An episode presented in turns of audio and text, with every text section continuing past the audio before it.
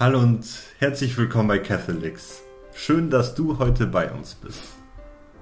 In den heutigen Lesungen hören wir von der Freude, die wir als Christen haben, haben sollen und laden dich auch herzlich dazu ein, heute Freude zu empfinden, denn die Lesungen sind wirklich schön und wir freuen uns, dass du da bist und auf geht's. Genau, wenn du mehr hören willst, dann bleib dran.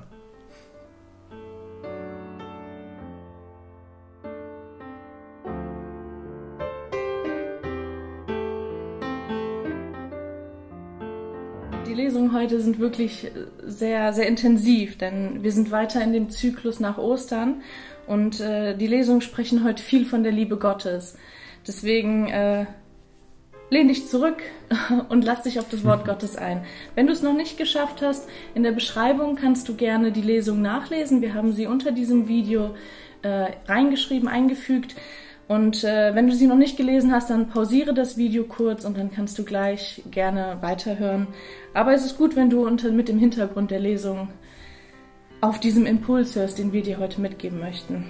Die erste Lesung hat mich sehr berührt, besonders in dem Punkt, dass die Jünger mussten eine zwölfte Person aussuchen, weil du das sich selbst umgebracht hat.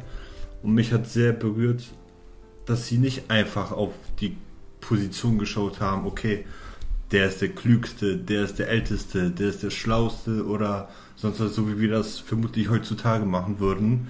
Der hat die besten Qualifikationen, sein Lebenslauf ist top, sondern die haben sich hingesetzt bei 200, 120 Personen und haben gesagt, okay, wir beten erstmal. Wir überlassen alles Gott. Wir überlassen wirklich alles Gott und wir schauen, was passiert.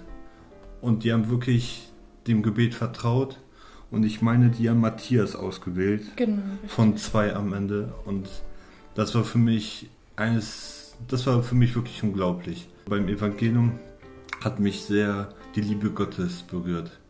Denn die Lesungen zeigen mir, dass er mich wirklich so liebt, wie ich bin. Mit meinen Makeln, mit meinen Fehlern und, und ich sehe oft, dass mir es schwerfällt, die andere Person so zu lieben, wie sie ist, weil ich oft dieses, dieses mein, mein Ich immer übermannt und, und ich sehe, dass die andere Person oft nicht so ist, wie ich sie gerne haben möchte. Ich sehe oft, dass die andere Person, dass ich sie nicht so akzeptiere, wie sie ist. Dass ich sie nicht so lieben kann, wie Gott mich liebt. Dass ich oft sie so mache, wie ich es gerne hätte. Aber die Lesung lädt mich wirklich dazu ein, dass ich Ruhe bewahre, dass ich Geduld habe mit der anderen Person, dass ich auch die Marke liebe, die die hat, denn ich bin auch nicht perfekt. Und wieso sollte ich die andere Person verurteilen, wenn Gott mich auch nicht verurteilt, wenn ich nicht perfekt bin? Das hat mich in den Lesungen auch also sehr angesprochen, diese Akzeptanz Gottes, ne? weil mir das auch oft schwerfällt. Aber ich sehe auch, also in der zweiten Lesung, ähm, da hat mich direkt das erste Wort berührt, weil Gott sagt da Geliebte. Er spricht zu uns, zu mir, zu dir als Geliebte. Das heißt, er, er liebt wirklich bedingungslos und er, er guckt nicht und sagt, Nathalie, hör mal hier, sondern er sagt, ich liebe dich einfach. Ich liebe dich einfach so, wie du bist. Und das, das trifft mich sehr, weil ähm, mir fällt es oft schwer, diese Liebe Gottes anzunehmen, weil ich mir oft der, die Erste bin, die, die sagt, okay, Nathalie, du hast es nicht verdient, du hast heute wieder das und das und das gemacht. Aber Gott sagt einfach, Geliebte. Du bist meine Geliebte. Du bist mein Geliebter heute. Deswegen, das ist für mich ein sehr schönes Wort auch. Ähm, das Wort lädt mich generell ein zu Demut. Das, weil wir in so einer Welt leben, wo alles so schnell geht, wo, wo wir ständig in Bewegung sind, wo wir kaum Zeit zum Atmen haben, wo, wo wir gestresst sind auch durch viele Faktoren, dass wir, wir, wir sind total genervt, wenn wir Auto fahren, weil dieser Typ vor uns nicht schnell genug fährt und ich habe noch so viele Termine und wir sind oft so voller Hass, voller Ungeduld und dieses Wort lädt mich so zu Demut ein, einen Schritt zurückzugehen, ein bisschen Ruhe zu bewahren, demütig und ruhig zu sein und ähm, das, was Mike vorhin auch gesagt hat, dass sie Matthias gewählt haben in der ersten Lesung, das hat mich auch sehr angesprochen, weil äh, ich habe dann aus Neugier mal im Internet geschaut, äh, Matthias, die Namensbedeutung. Und das heißt, der Name Matthias, also wenn ihr gerade ein Matthias zuhört, der Name bedeutet Gabe oder Geschenk Gottes. Und das ist auch eine Einladung für mich, dass Gott wirklich ein großes Geschenk für mich vorbereitet hat, wenn ich Zeuge bin seiner Auferstehung. Und das, das lädt mich auch dazu ein, von Gott zu sprechen, darüber, dass er den Tod wirklich besiegt hat, dass er auferstanden ist, dass er all diese ganzen Tode, die wir auch, ich nenne das jetzt mal Tode, all diese Dinge, die uns jeden Tag so zum, zum Sterben bringen, so immer so ein Stück weit, ich ertrage Mike jetzt, obwohl er mir total auf die Nerven geht oder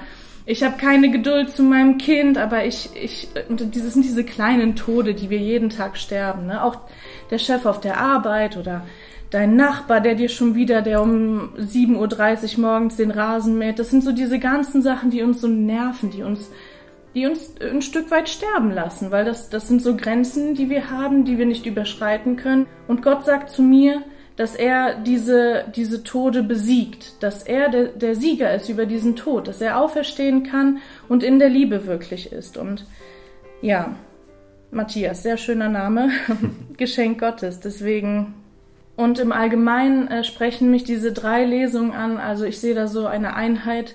Äh, in, also das, das Hauptthema ist für mich Freude ein bisschen, dass wir Christen wirklich Freude haben sollen. Wir haben allen Grund zur Freude und ja, diese Lesung lädt mich ein, Freude zu haben. Freude auch in den kleinen Sachen, in diesen kleinen Sachen, in denen auch Gott ist. Weil wenn, wenn wir Gott in alle Sachen einladen, dann, dann haben wir auch allen Grund zur Freude. Und Christsein bedeutet Freude zu haben, dass wir, wir sollen von Gottes Liebe erzählen, wir sollen glücklich sein, wir sollen das, das Leben positiv gestalten, weil die Welt so wunderschön ist, dass wir wirklich einen Grund haben, glücklich zu sein, Glück, Grund haben, Freude zu empfinden.